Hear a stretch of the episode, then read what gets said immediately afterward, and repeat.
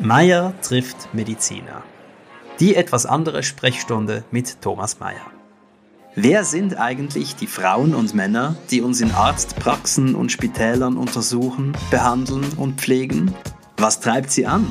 Was bringt sie an ihre Grenzen? Ich bin Thomas Meier, Schriftsteller aus Zürich. In dieser etwas anderen Sprechstunde treffe ich spannende Menschen aus der Medizin und unterhalte mich mit ihnen über die großen und kleinen Fragen des Lebens.